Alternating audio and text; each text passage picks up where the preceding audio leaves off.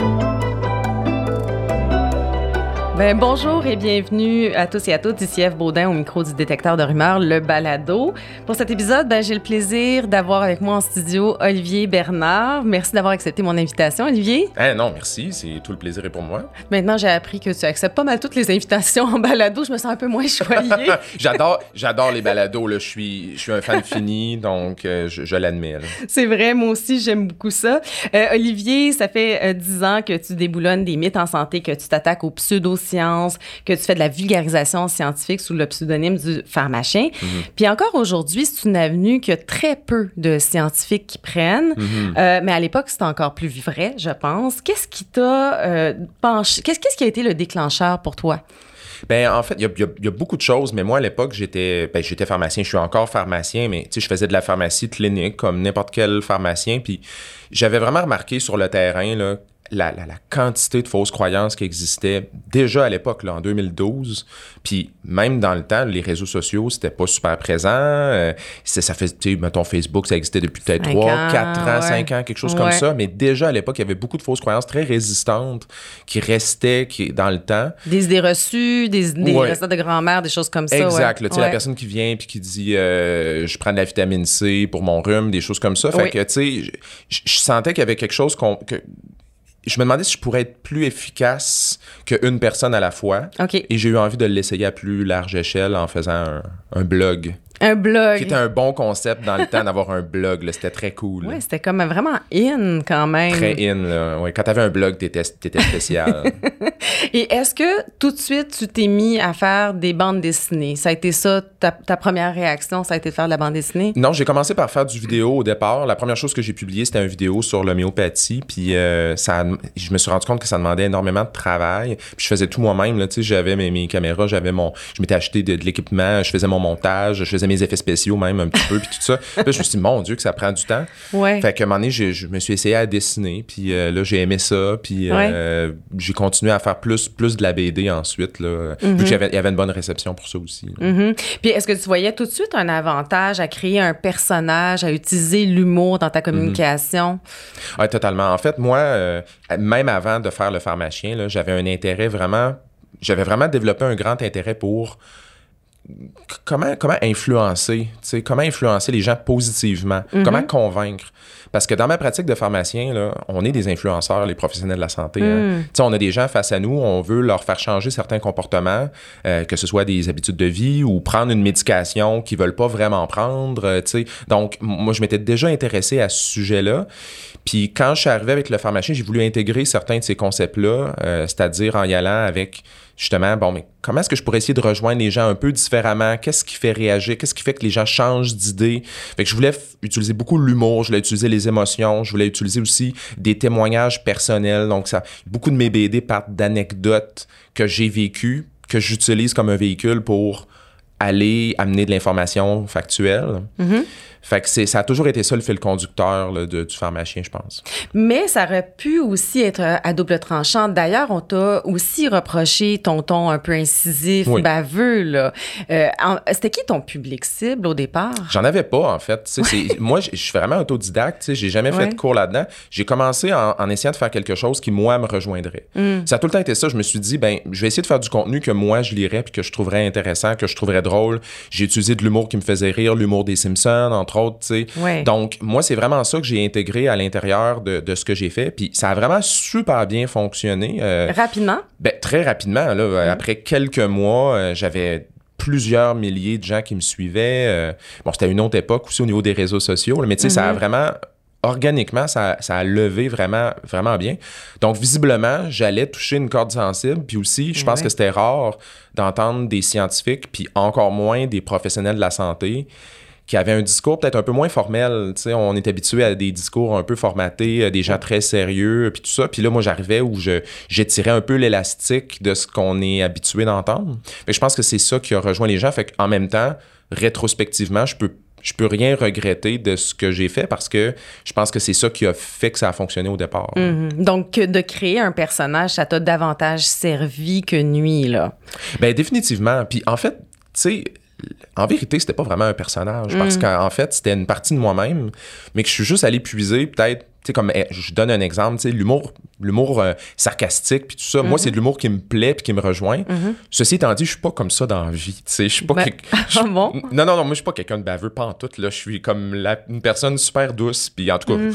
de ce que les gens me disent, de ce que ma blonde en dit. Fait mais, mais, mais c'est quand même quelque chose qui me plaît. Fait que, tu sais, Ouais. je pense que c'était authentique. Mm, ouais. Mais après, des fois, les gens me rencontrent et font Ah ouais, je pensais que tu serais plus incisif que ça. Je suis comme Dans la vie, pas tant. Mais c'est pour ça que je dis que c'est quand même une création, un personnage, dans le sens que Ouais. des fois, ça nous permet d'aller justement un peu plus loin. Ça nous pousse d'avoir une espèce de personnage, de Mm. Ouais. faire du dessin, hein, etc. Donc, Oui, euh, oui, ça m'a aidé à sortir un peu de mon rôle de, de, de, de, de pharmacien avec un background euh, scientifique, euh, tu sais, plus... euh, je, je me suis donné des libertés, puis je pense que ça a été payant, Payant. en termes de- d'aller rejoindre un, un public assez large, là. ça c'est sûr.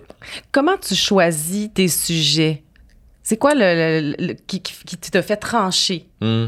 Parce qu'au début, tu dis, j'étais travaillais en pharmacie, j'entendais des choses tous les jours. Euh, mais qu'est-ce qui te faisait choisir entre le sujet A ou B? Et maintenant, est-ce que ça a changé? Ouais, ben je pense que dès le départ, le, le- vraiment là, quelque chose qui est commun, c'était pour moi c'est les mythes en santé ou des sujets où il y a des croyances qui m'apparaissent à être incorrectes ou fausses ou donc tu sais des sujets sensibles. Moi c'est sûr que c'est les sujets qui m'allument. sais. Les sujets où la population est un peu divisée là-dessus. Là, tu sais moi il y a quelque chose là-dedans qui vient me titiller, qui vient me chercher. T'as pas peur de la controverse? Ben. Maintenant, oui. Mais. au départ, non. Au départ, là, moi, je je suis ren- je suis rentré là-dedans avec une. une- je vais- dire une candeur, mais qui est presque. En fait, c'est de la naïveté. Là. Moi, j'ai commencé à faire de la vulgarisation en me disant hey, je vais, je vais m'attaquer à des sujets là, que. Des, des, des, des- des produits naturels, des, des diètes populaires, euh, des choses qui sont très, très ancrées dans la population. Puis je vais, je vais oser donner le- le- la, la version très pragmatique, très scientifique, factuelle. Puis je le savais que ça allait déranger certaines personnes. Ça, je me suis jamais... Je me suis jamais raconté d'histoire par rapport à ça. Je le savais. Mais c'est sûr qu'à un moment donné, en tout cas, disons, disons qu'à travers 10 ans, quand même, tu as une réflexion par rapport à ça aussi. là. Il y a une évolution, certainement. Est-ce que dans, dans tes choix de sujets, est-ce que des fois, tu- c'était par rapport aux impacts que ça peut avoir sur la santé des gens? Tu disais, ben ça, c'est préoccupant, ce traitement-là, cette euh, bidon-là, ce, ce médicament-là, ce Ouais. supplément-là, te semble avoir des méfaits sur la santé. Puis en tant que pharmacien, tu disais, ben non, là, ça, faut le faire. Ah, absolument. Ben Ouais. oui, c'est sûr. Parce que moi, un de mes objectifs, là, tu sais, d'une liste de sujets, c'est facile. Ben oui. J'en ai une, là, que j'ai un document Word, Ouais. que la date là, de création, c'est 2012, puis Ouais. j'ai encore le même document, puis Ouais. ça a 25 pages. Là. Ça finira jamais. Il y en a des sujets, puis toi, c'est pareil, je suis Oui, sûr. Là. oui. Euh, c'est pas les sujets qui manquent, mais moi, un, un critère absolu, c'est qu'il faut que ça soit pratico-pratique. Hmm. Donc, moi, je veux qu'à la fin de. Si je fais une BD ou un, un épisode à la télé ou peu importe ce que je fais, là, je veux qu'à la fin, les gens puissent prendre ça puis l'appliquer de manière pratico-pratique dans quelque leur vie. chose de concret. Oui, donc forcément, pour moi, il faut qu'un des critères, ça soit que je vois un dommage sur la société de cette croyance-là. Parce que les gens peuvent croire à ce qu'ils veulent. Moi, je- sais, on a le droit de croire à ce qu'on veut. Mais quand il y a une croyance qui mène à un, un dommage, qui peut être un dommage sur la santé, qui peut être un dommage financier, qui peut être un dommage psychologique, tu sais, je veux dire, moi, c'est- c'est c'est- c'est un critère absolu pour les sujets que je choisis. t'as ça que tu veux euh, t'adresser, là, ces, ces sujets-là qui sont importants. Ben moi, je veux avoir un impact. Tu sais, ma, ma- ma paye, là, mon salaire, dans un sens, c'est je veux, je veux changer des comportements ou des perceptions quand je pense que ça nuit à, à des personnes ou à la santé publique.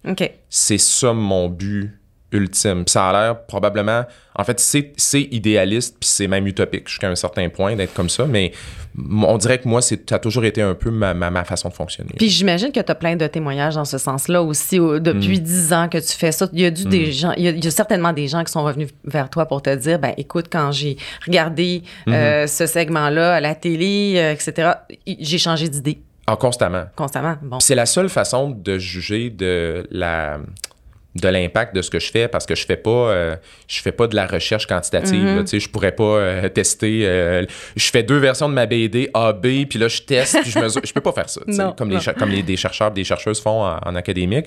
Donc moi je me base sur le feedback que je, re- que je reçois. Fait que, tu sais je pense à des gens qui m'ont écrit au fil des années euh, quelqu'un qui m'avait écrit en me disant ma mère voulait pas faire une chimiothérapie elle a décidé d'en faire une après avoir vu ta BD là-dessus euh, des gens qui ont euh, un- une jeune, à un moment donné, une jeune fille qui a décidé de se faire vacciner, euh, même si ses parents voulaient pas, dès qu'elle a eu l'âge, parce qu'elle avait euh, vu mes contenus là-dessus, tu sais. Que ça, j'en reçois beaucoup de feedback comme ça. Quelqu'un qui m'avait dit qu'il avait mis son extracteur à jus aux poubelles après m'avoir entendu là-dessus.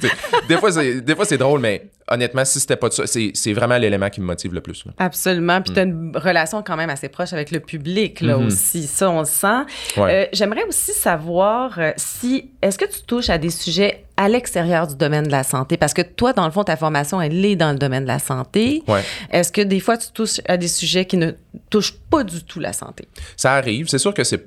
Moi, c'est la santé à la base qui m'intéresse Mm. par ma formation. Mm-hmm. Mais en même temps, c'est sûr que j'ai tout le temps été. Ben, tout le temps.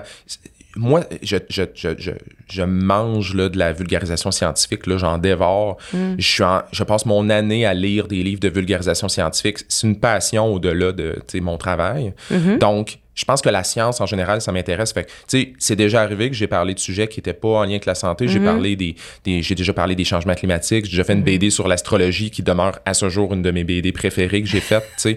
Puis, je, vais tout le temps, je- tu sais, je vais, je vais aussi chercher des, des experts, des expertes dans ces sujets-là pour pour m'aider évidemment parce que sais j'ai pas j'ai mon champ de compétences c'est pas euh, aussi la- toujours aussi vaste que ça. là. Mais j'aimerais ça justement savoir comment tu, tu travailles au niveau de ta vérification des faits. Parce que quand on déboulonne des mythes, c'est très particulier. C'est ça qui est très différent de la vulgarisation scientifique. Quand on vulgarise, on fait juste euh, donc parler d'un sujet, le découper en petits morceaux, le rendre plus digeste. Mais quand on fait de la vérification des faits, on part du mythe. On l'explore, on regarde c'est quoi l'argumentaire qui est proposé, Ouais. puis après on va le décortiquer, puis on va aller vérifier. Bon, est-ce que tel élément est vrai, Ouais. tel élément est faux On départage le vrai du faux. Toi, comment tu fais ça? Combien de temps ça te prend? OK. Ben, premièrement, la partie recherche, c'est toujours la partie qui prend le plus de temps. sais. Euh, ça, c'est définitif. Euh, en ce moment, je suis en train de travailler sur un article. Ça fait des mois que je travaille dessus. Puis il n'est pas proche d'être prêt. Là. Ça, c'est méconnu. Hein? C'est très, très, très chronophage là, de faire ce, ce travail-là. Ben oui, puis tu sais, c'est un, c'est de la recherche, puis après, c'est que tu, là, tu penses que tu as terminé, tu te relis, puis tu fais. Moi, il y a aussi, il y a- il y, a une autre étape aussi après où je suis comme. C'est pas clair encore à mon goût, il manque tel, tel élément, ou. euh, fait qu'il y a beaucoup de, de- de- d'écriture, de réécriture, de, de, là, de retourner dans certaines sources, etc. Moi, euh, quand j'ai fini mon bac en pharmacie, j'ai, j'ai- je suis embarqué dans des études graduées, fait que j'ai fait une maîtrise, dans le fond, en recherche, en recherche fondamentale. Puis J'ai commencé un doctorat que j'ai pas terminé, mais pendant ces années-là, ce que je faisais, là, la plupart du temps, c'était de l'analyse critique de la littérature scientifique. Puis ma, ma directrice de recherche à l'époque était extraordinaire parce qu'elle nous confiait euh, ce qu'on appelle le processus de revue par les pairs. C'est-à-dire qu'elle, c'était une experte, elle recevait des, des papiers scientifiques écrits par des chercheurs de partout à travers le monde. Puis elle nous les donnait aux étudiants en disant faites-le de votre côté, puis après, on en discute. Donc, moi, aujourd'hui, là, je continue à faire exactement ce qu'elle m'a enseigné, cette, cette chercheuse-là, qui est de prendre des études, d'analyser la méthodologie, de me demander c'est quoi les failles, c'est quoi les biais, qu'est-ce qui fonctionne, qu'est-ce qui fonctionne pas, qu'est-ce qu'on peut tirer comme conclusion qui, qui a du sens, qui a pas de sens. Puis ça, là, c'est un. Moi-même, là, que je fais ça depuis toujours, je considère que je suis pas particulièrement bon. C'est quelque chose qu'il faut développer sur une vie complète. Donc, euh, donc c'est difficile. C'est de plus en plus difficile aussi parce que la littérature scientifique est de plus en plus polluée par des études de, de faible qualité, des études publiées dans des journaux qui sont pas vraiment crédibles. Donc, pour une personne du grand public, là, d'essayer de s'embarquer dans une revue de littérature comme ça, c'est c'est hasardeux. Là. Oui, puis c'est d'autant plus important, en fait, pour les communicateurs scientifiques comme toi, là, de justement expliquer au grand public les différentes Ouais. formes, les différents types d'études, euh, leur fiabilité là, sur l'échelle là, des différentes études. On sait, par exemple, que les études qui sont faites sur des animaux, là, on peut pas extrapoler les résultats c'est chez des humains. Ouais, c'est un super bon C'est exemple. super important de Ah ouais. faire ça, de parler des types d'études, est-ce qu'il y a un groupe test, etc., etc. Puis ça, toi, tu le fais aussi dans ton travail. Tu, une forme de littératie scientifique. Là. Ah, totalement, totalement. Puis euh, un, un- un bémol à ça en même temps, c'est que moi, je veux pas enseigner aux gens comment analyser de la littérature scientifique parce qu'encore une fois, même pour des gens qui sont dans le domaine puis qui font ça à tous les jours, c'est difficile. Oui, oui, bien sûr. Donc, je- moi, je, je trouve ça plus utile d'aller aider les gens à différencier qu'est-ce qui est une bonne source de qu'est-ce qui est une moins bonne source, tu sais, qu'on appelle de la, de la littératie médiatique dans un sens, tu sais. Donc, d'être capable de voir des signes que la source que je suis en train de lire, que ce soit un blog ou une émission ou peu importe, que là, il y a peut-être des signaux là-dedans que c'est pas que c'est pas fiable. Puis des fois, c'est des choses de base, tu sais, du genre, tu lis un article, qui est l'auteur ou l'autrice? Oui. Qui a écrit ça? Des fois, c'est même pas écrit. Là. Des fois, là, y a un- tu lis un article sur le web qui dit que le curcuma guérit le cancer. Il y a même pas d'auteur. Ou selon une étude, bon, que c'est pas quelle étude, elle n'est pas citée, pas pas, cité, référencée, etc. Exact. Fait que ça, il y a vraiment des choses de base que 100% de la population peut faire. Ouais, pour- rapidement. euh, Très rapidement. Ouais. Donc, oui, c'est sûr que c'est une partie intégrante de ce que je fais parce que, ultimement, moi, là, je pourrais passer ma vie à déboulonner des mythes. Ça servira à rien si, en bout de ligne, je peux pas outiller les gens à faire une partie du travail par eux-mêmes quand toi puis moi, on n'est pas là. tu sais. Exactement, parce qu'il y en a trop. Puis une autre chose qui, qui est décourageante, c'est le fait que la désinformation, elle, elle circule rapidement, plus Ouais. vite. Elle occupe euh, davantage d'espace euh, médiatique, en tout cas sur les réseaux sociaux, Euh, en tout cas plus facilement qu'avant. Euh, Ben c'est oui. la loi de Brandolini, là, tu sais aussi, c'est que nous, ce qu'on fait, ça demande infiniment plus Ah, non, de ouais. temps que Incroyable. inventer quelque chose, mettre ça sur le web. Des fois, ça décourage pas ça un peu. Ben, en fait, est-ce que ça me décourage? Ça m'aurait, ça aurait découragé le mois de, disons, pré-2016, dans un sens où je pense qu'à l'époque, j'avais encore une vision justement un peu idéaliste du genre Ah, là, on fait de la. Je vais faire du déboulonnage de mythes, puis là, là, après, là, les gens vont comme lire Ah, ça, c'est pas vrai, cette chose-là, donc je vais arrêter de croire à ça. sais. Aujourd'hui, je me suis un peu départi de ça. Je me suis aussi départi de l'idée que la désinformation va disparaître. Là. Tu sais, moi, j'ai- Ouais, euh, cru, comme probablement beaucoup de gens à une certaine époque, qu'on allait gagner le combat contre la désinformation. Mais c'est c'est- illusoire, puis aujourd'hui, on le sait, parce qu'aujourd'hui, la désinformation, c'est une industrie. C'est- Il y a des compagnies qui font des profits avec la désinformation. Fait qu'aujourd'hui, les groupes qui propagent de la fausse information, c'est des groupes qui sont souvent bien organisés, bien structurés, qui ont des plans très précis, qui sont financés aussi. Comment est-ce que moi, comme vulgarisateur, ou toi, comment est-ce qu'on pourrait lutter contre, contre ça? Nous, on fait ça par passion avant tout. Eux, ils font ça parce que c'est une business. c'est une business. Ça va pas arrêter la désinformation. Là. Fait que ça, je pense qu'il faut accepter ça pour être capable de survivre dans le milieu. Là. Oui, effectivement. Puis c'est aussi quelque chose qui est méconnu, qu'on peut faire de l'argent avec des de la désinformation. Énormément d'argent. Et Ben c'est oui. facile à produire, donc... euh, Très facile. Oui.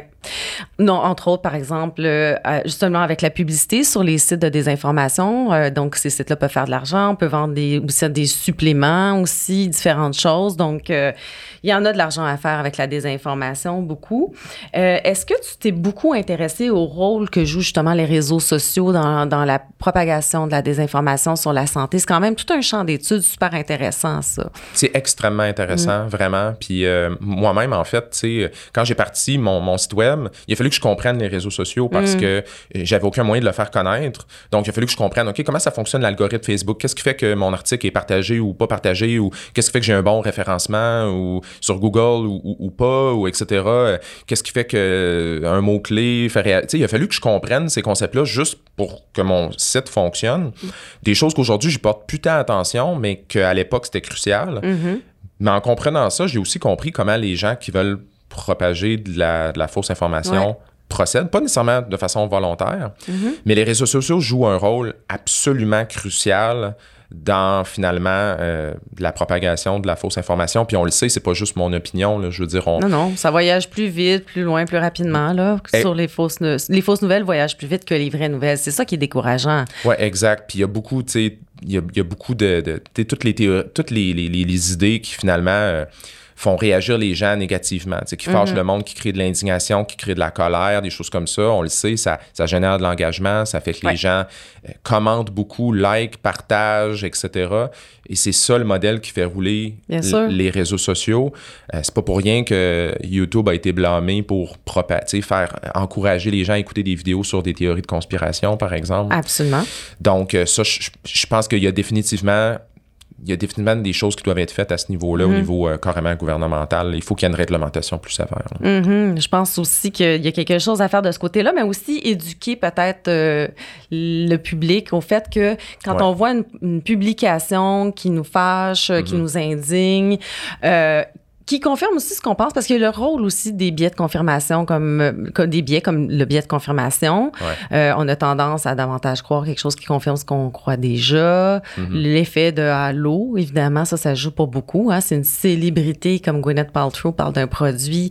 Ben, il y a plus de chances que ça marche que si c'est quelqu'un dans son sol qui en parle avec sa petite chaîne YouTube aussi. Mhm.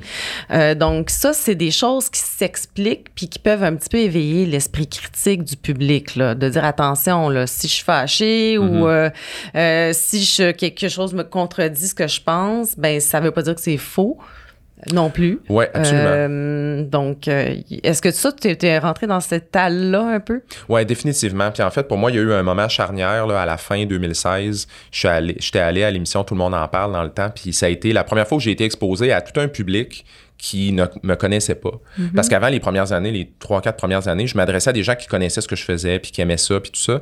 Mais là, la, la journée où j'ai été exposé à tout un public qui connaissait pas ce que je faisais, là, le niveau de, de, de, de, De réaction? de réaction a été vraiment, là, je suis passé, là, ça- de- du jour au lendemain, c'était 50 fois plus élevé. Là. Donc, des gens pas contents, là, il y en avait beaucoup plus. Puis j'ai vraiment fait un constat d'échec, c'est-à-dire que je me suis dit, OK, euh, de dire à une personne, voici, ça c'est faux, cette croyance-là que tu as, voici la bonne information.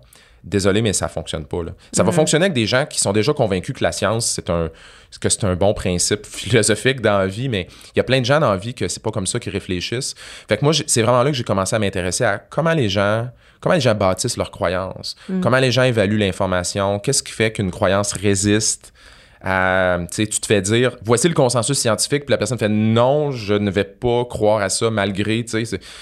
Fait qu'à partir de 2017, j'ai vraiment commencé à, à vraiment beaucoup plus adapter ce que je faisais en fonction de, de- de tout le, le- le bagage de connaissances qu'on a sur le fonctionnement du cerveau, le fonctionnement de, la prise de décision, d'adoption de croyances. C'est quelque chose qui est devenu presque une obsession pour moi, en fait, à ce moment-là. Pourrais-tu me donner un exemple de, sujet que tu traites différemment, euh, que, que tu aurais fait différemment peut-être il y a une dizaine d'années, puis que maintenant, sachant tout ça, est-ce que tu mets des gants blancs? Est-ce que tu- Qu'est-ce que tu fais différemment justement pour t'adapter à tout ça? Ben, j'ai un exemple, j'ai un exemple précis en fait que je peux donner, c'est euh, puis c'est un exemple qui, qui est parlant parce que c'est euh, par exemple les vaccins.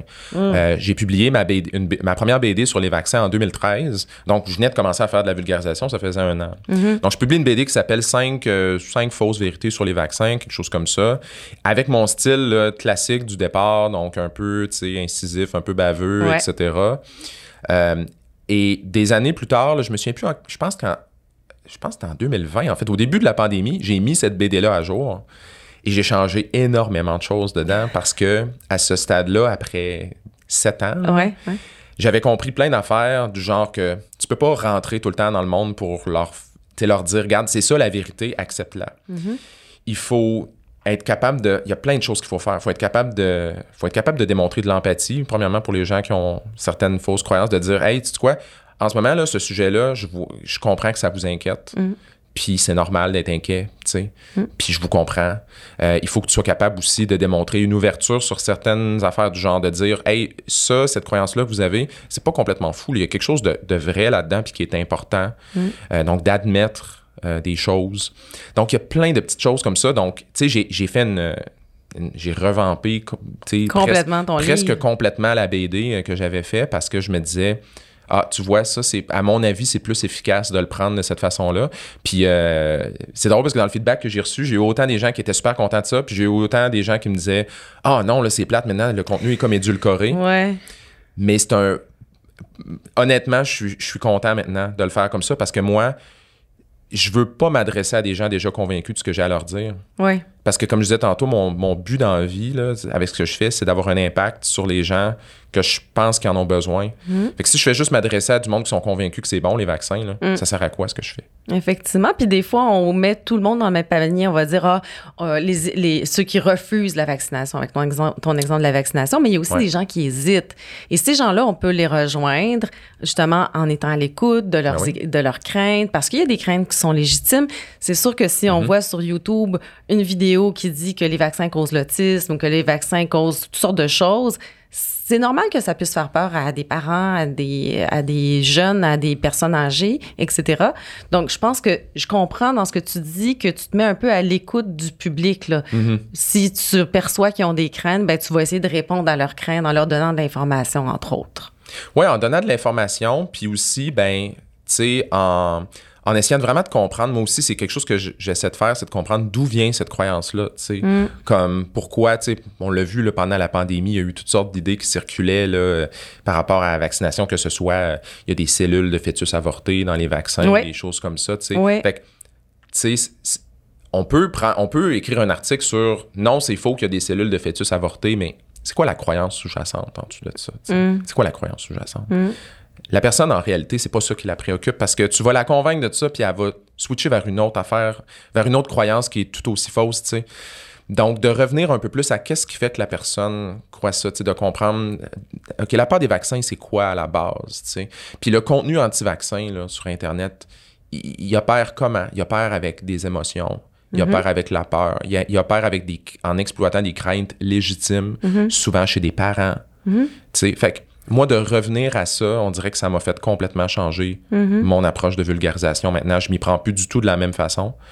Puis encore là, c'est la même chose comme pharmacien, tu sais. C'est comme quand les gens m'arrivent avec des fausses croyances à la pharmacie, maintenant, je suis comme, c'est quoi la croyance sous-jacente? Sais, La personne, elle veut, elle prend pas son médicament, mais faut-tu que j'y donne des ordres? Faut-tu que je la chicane ou est-ce qu'il faut que je me demande, oui, mais c'est quoi la raison en dessous de ça, tu sais?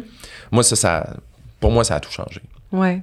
Y- Tu, tu as fait à quelques reprises référence au fait que le mouvement anti-science là, est très organisé. Est-ce que tu trouves qu'il y a assez de gens qui font un travail de vulgarisation comme toi, de scientifiques qui s'impliquent? Parce que ton expérience, par exemple, avec la vitamine C, là, le- la fameuse pétition de vitamine C, Ouais. euh, donc qui circulait. Je sais pas si tu veux résumer, peut-être pour ceux qui connaissent pas très bien cette histoire-là, euh, mais tu avais eu beaucoup, beaucoup de, de, de, de menaces suite à ça. Est-ce que ça a découragé les gens? Est-ce que tu, tu sens que les scientifiques sont encore craintifs de se lancer dans l'arène puis d'aller faire de la communication scientifique? Ben oui, puis d'ailleurs, tu sais, moi, j'ai mon émission euh, de- à la télé, Les Aventures du pharmacien, qui, qui a duré six ans. Euh, ça m'est arrivé.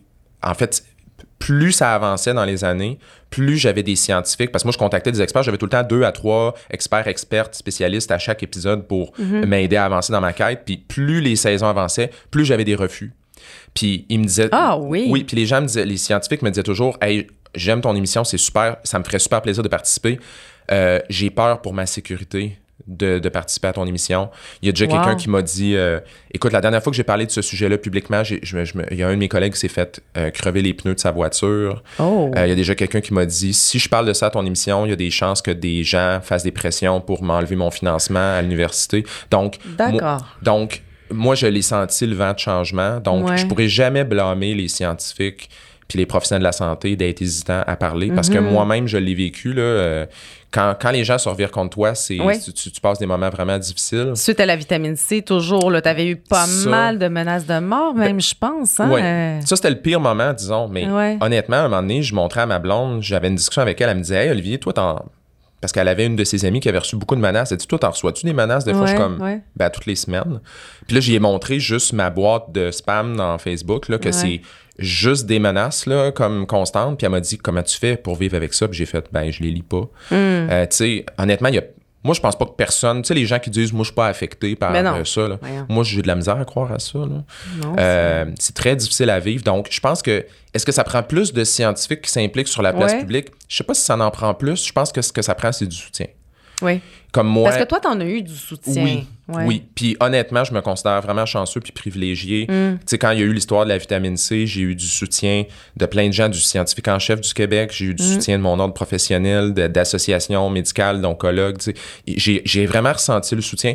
Puis j'ose croire que à cause de cet épisode-là et d'autres épisodes similaires, on en a vu quelques-uns dans les dernières années, on est conscient maintenant que les gens qui prennent la parole euh, ont besoin d'être appuyés, puis d'être soutenus, puis de se faire dire, hey, si c'est difficile, on sache qu'on est là pour, pour t'aider. Ça, pour moi, c'est ça qui est plus important que d'en mettre davantage, parce que si tu mets plein de scientifiques sur les réseaux sociaux, puis qui font tous des burn-out, t'es pas plus avancé, tu sais. Oui, en effet. Puis en fait, toi, ton message là, sur euh, cette fameuse pétition là, pour les injections de vitamine C, ça disait que ça soulageait les gens qui ont le cancer. Puis tout ce que tu disais finalement, c'est que ça n'avait pas été prouvé scientifiquement, si je me souviens bien. En gros. En gros. En gros, c'était ça, tu sais. qui- Ouais. Puis encore là, des fois, je pense que. Puis je sais pas si toi tu le vis aussi des fois, mais Ouais. des fois, moi, il y a des. Moi, L'affaire de la vitamine C, en fait, c'est spécial parce que moi, j'ai jamais pensé que ça ferait une controverse. là. J'ai Mm. jamais pensé ça. Il y a des sujets dont j'ai parlé que j'étais sûr à 100% que ça allait faire une controverse et ça ne l'a pas fait. Mm. Puis de temps en temps, c'est un sujet complètement aléatoire que là, les gens sont fâchés. Je pense que des fois, on a une certaine naïveté encore là en se disant comme, ben moi, je vais juste dire qu'il n'y a pas de preuves. Pourquoi ça fâcherait les gens de dire il n'y a pas de preuves? Ben, c'est ça. Mais Ça a touché un point sensible. Il y avait Oui. quand même 120 000 signatures aussi. C'est peut-être ça que je Il y a peut-être ça, il y a peut-être d'autres phénomènes, tu sais. Donc, euh, donc moi, c'est toujours surprenant. J'ai fait un épisode de, de ma série télé sur la massothérapie à un moment donné qui m'a généré énormément de haine, là, tu sais. De massothérapie? Oui, puis pour moi, c'est le sujet le plus... euh, le- c'était un sujet pour moi qui était qui me semblait pas particulièrement sensible. Non, quand même fait pas. Que, fait que je suis encore surpris après 10 ans. là, oui, en effet. Tu as quand même touché à pas mal de, de formats, là, autant le, le BD, le livre pour enfants, l'émission de télé, balado aussi, dérive qu'on peut entendre sur audio. Mhm. Ton ton là-dedans, d'ailleurs, est complètement différent. Ouais. hein. On a Ouais. su- moi, je l'ai écouté, j'ai beaucoup aimé cette série-là, balado. Je- On te sent très... euh, très euh, humble, hein, très euh, très transparent par rapport à ta Mm. démarche. euh, t'es- tu es très délicat par rapport à ton euh, ton souci de, de révéler des choses sur la vie de ces gens-là. Tu y Mm. vas vraiment pas avec moquerie. Tu parles de, de gens qui sont morts euh, pour avoir euh, cherché de l'aide, pour avoir fait des traitements qui, qui étaient bidons, qui n'ont pas reçu l'aide qu'ils avaient besoin.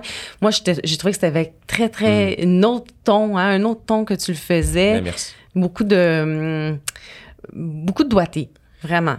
Ben merci. C'est Ouais. vraiment gentil. En fait, pour moi, ce que je- la façon que je fais de la vulgarisation, parce que pour moi, dérive, c'est de la vulgarisation. Il y en a qui me disent Ah, c'est le fun ton balado de true crime. Je suis comme Ah, c'est- Hum, merci. Tu sais, je suis content qu'ils le voient comme ça. Pour moi, c'est de la vulgarisation scientifique, Ouais. mais dans un autre modèle. Ouais. Puis ça correspond plus à où je suis comme vulgarisateur, tu sais, dans le sens où justement, tu sais, ça fait 10 ans que je fais ça. Ouais. Aujourd'hui, on dirait que ça, c'est le type de vulgarisation que j'ai envie de faire. J'ai envie de m'y prendre différemment. Mm. Puis je pense que je vais être capable d'aller chercher encore là un autre groupe de personnes. Puis je vais pas arrêter de faire en même temps ce que je fais avec le pharmacien, avec peut-être moins, un peu moins de sarcasme, mais tu sais, je pense que c'est important aussi. Puis ça, c'est peut-être un, un des messages que je peux donner à des gens qui, qui ont envie de faire de la vulgarisation, qui en font déjà, c'est qu'il n'y a pas une méthode de vulgarisation qui fonctionne pour tout le monde. hum. Tu sais, moi, les gens qui écoutent mes balados, c'est pas les mêmes qui lisent mon site web, c'est pas les mêmes qui lisent mes, mes livres ou qui écoutent mon émission. C'est des publics qui ont un certain chevauchement, mais qui sont différents. Ouais. Fait que c'est correct des fois de dire, ben, garde, ça, là, pour ce public-là, c'est correct d'être, comme ça.